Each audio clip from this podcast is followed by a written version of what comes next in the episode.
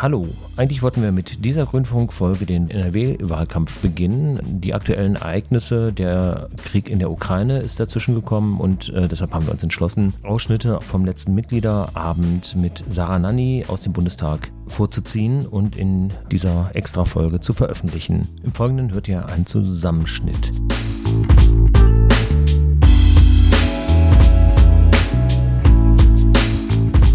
Seit letztes Jahr Februar gab es Truppenbewegungen Richtung russisch-ukrainischer Grenze.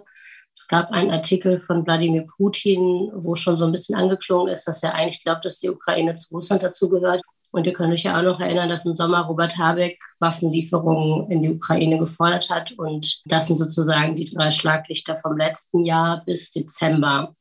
Und im Dezember war es dann so, dass erst 50, dann 75, dann 100 und dann 120.000 Truppen in der Nähe der russisch-ukrainischen Grenze beobachtet worden sind.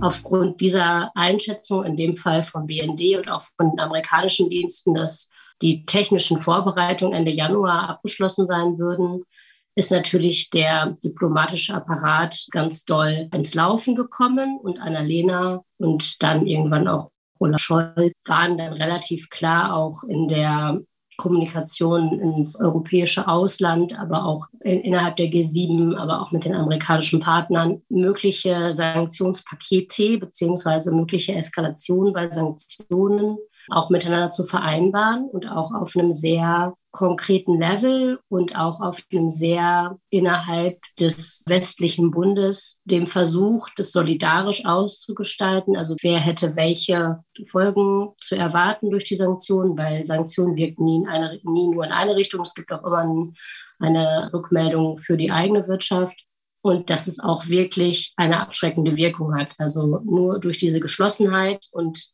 diese verschiedenen Eskalationsstufen, die man benannt hat, konnte man überhaupt irgendwie Hoffnung haben, dass es abschreckend wirkt.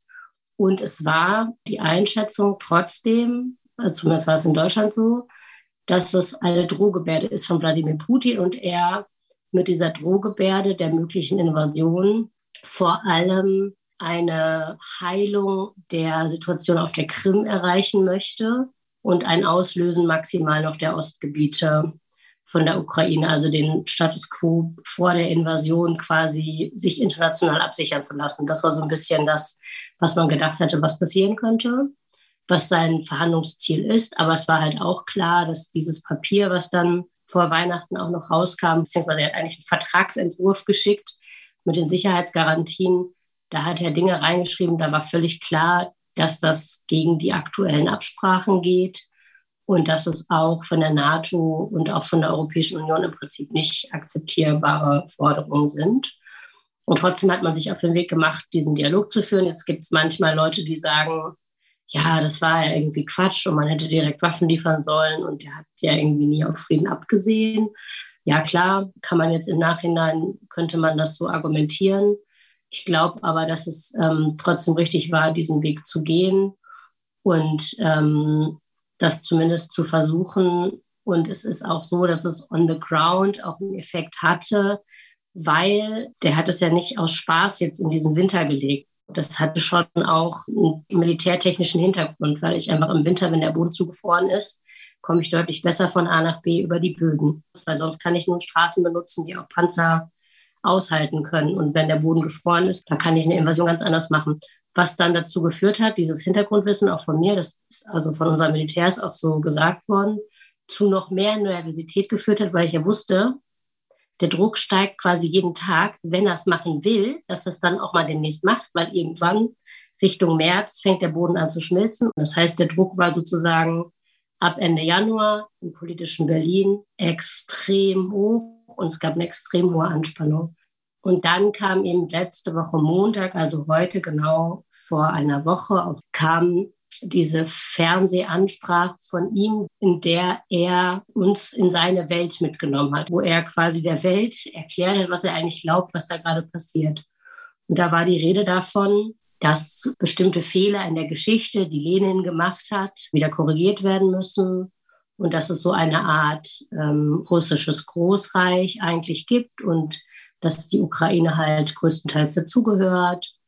Und er hat wirklich eine völkische, panrussische Ideologie dort ausgebreitet.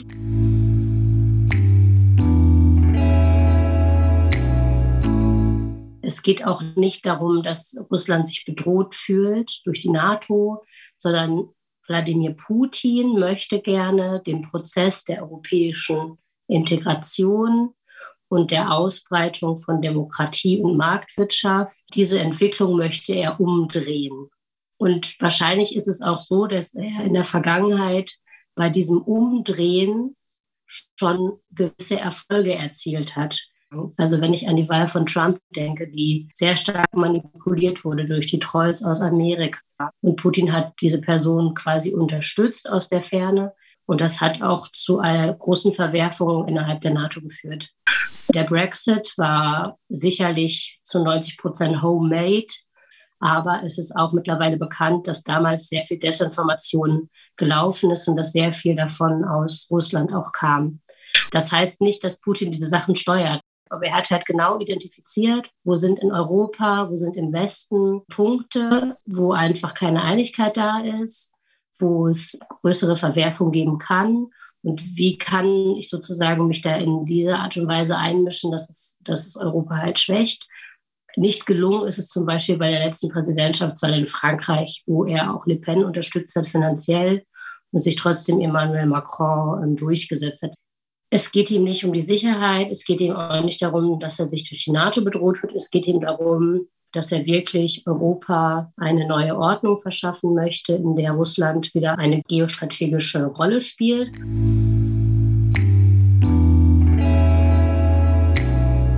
Belarus ist jetzt nicht nur sozusagen von seinem eigenen Diktator beherrscht und die Menschen leben da in einer Diktatur, sondern eigentlich muss man sagen, es ist auch noch das kleine Diktatürchen, weil darüber ist eigentlich Putin, der eine ganz, ganz starke Steuerungsmöglichkeit auch hat in Belarus. Am Dienstag haben dann die sogenannten Volksrepubliken, die ja auch schon unter der Einflussnahme von ihm standen, haben dann äh, ihre Unabhängigkeit erklärt und die wurde dann von ihm anerkannt. Und das war der Moment, wo dann im politischen Berlin alle Alarmglocken angegangen sind, wo wir dann gesagt haben, wir brauchen eine Sondersitzung vom Auswärtigen Ausschuss, die hat am Mittwoch stattgefunden.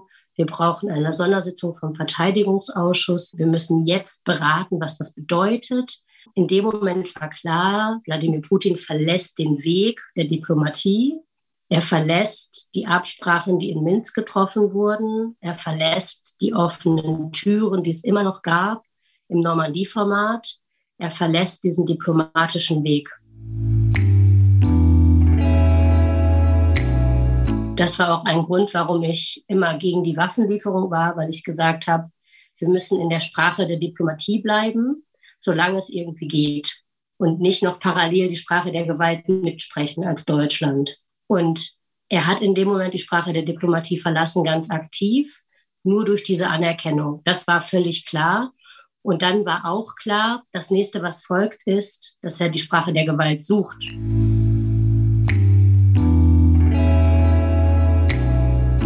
Das war quasi mein Stand am Mittwoch. Es kann jede Sekunde losgehen.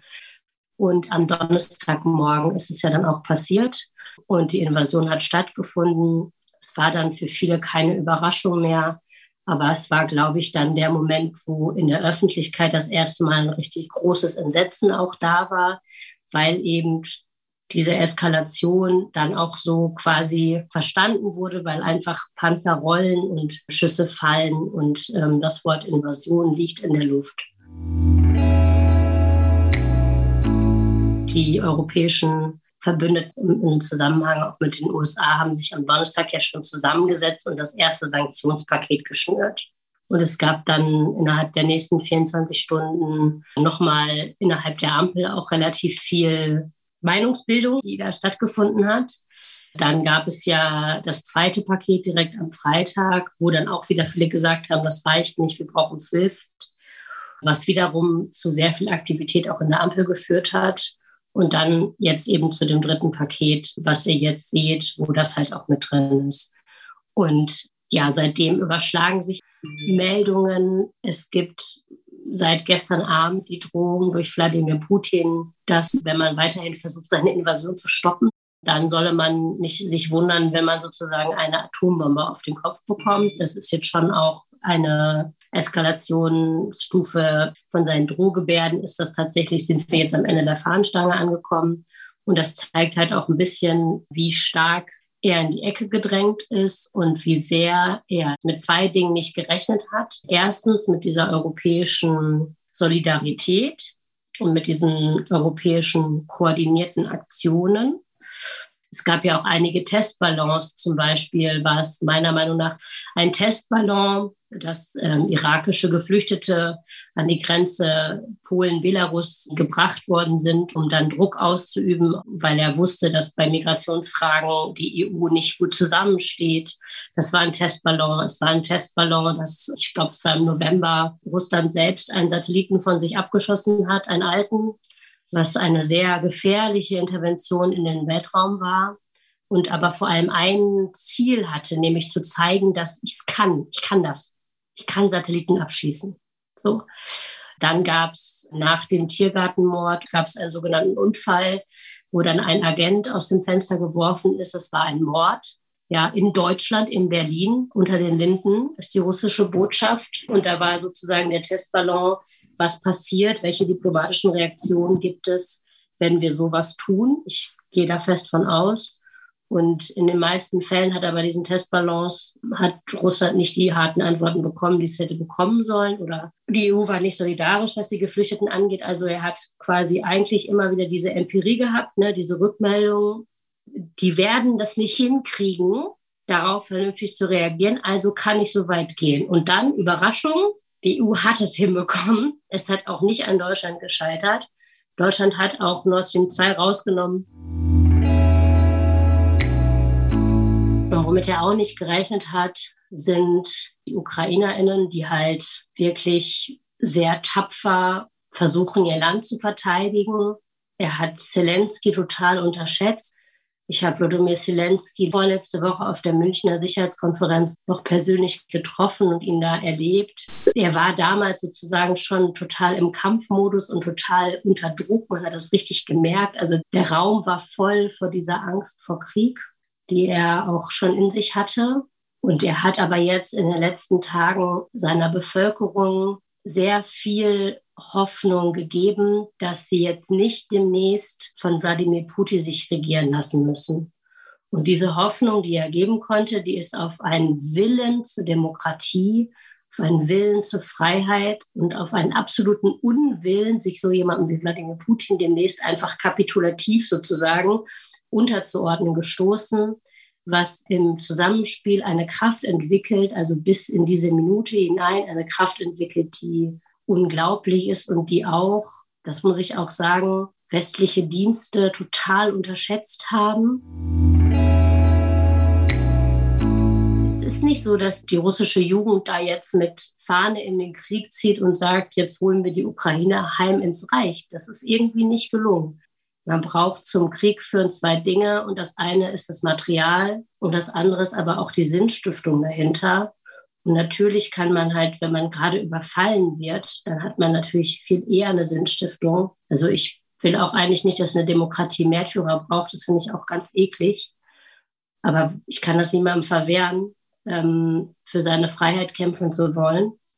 Und das ist eine ganz starke Geschichte, die hat ganz viel Antrieb. Und natürlich ist es überhaupt keine starke Geschichte, wenn man irgendwie aus so einer Großmachtfantasie des eigenen Führers versucht, so ein Land zu übernehmen. Da muss man schon sehr hinterstehen. Und das scheint zurzeit nicht der Fall zu sein.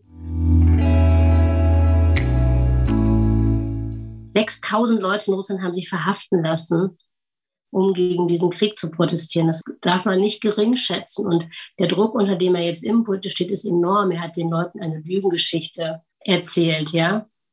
Ich glaube, dass sozusagen dieses, wir treffen uns, verhandeln jetzt wieder, auch ein bisschen die Stimmen in Russland beruhigen soll, die jetzt gerade so auf der Kippe sind und nicht wissen, glaube ich jetzt noch unserem Präsidenten, glaube ich jetzt noch unseren Medien. Die Bevölkerung in Russland lebt seit vielen Jahren in einem Desinformationsumfeld. Deswegen, wenn ihr Freunde und Bekannte habt in Russland, Was ihr gut machen könnt, ist, die halt mit verifizierten Informationen zu versorgen und denen einfach zu sagen, hey, guck mal, das ist das, wie unsere, wie unsere seriösen Medien darüber berichten. Und wir gehen davon aus, dass ihr sehr viel auch von eurer Regierung nicht wahrheitsgemäß informiert werdet. Er hat da diesen Plan im Kopf und es wird ihn kein Rational davon abhalten, sondern das Einzige, was ihn davon abhalten kann, ist, dass man sich dem entgegenstellt. Das haben wir jetzt gemacht mit sehr starken Sanktionspaketen. Viele Konten sind eingefroren worden. Die Schweiz hat heute nachgezogen. Da haben wir lange drauf gehofft. Das ist eine super Nachricht. Mit der Schweiz wirkt das Paket doppelt so gut wie ohne. Ja, darf man nicht unterschätzen. Und auch die Waffenlieferungen, die es jetzt gibt von den EuropäerInnen, die werden an der einen oder anderen Stelle den Widerstand länger aufrechterhalten können. Es wird aber nicht dazu einer militärischen Lösung kommen. Und deswegen dieser krasse Druck, dass alle in Russland wissen, von oben bis unten, ihr könnt eurem Staatspräsidenten das nicht durchgehen lassen, dass er hier in Europa andere Länder überfällt. Ihr müsst ihn aufhalten.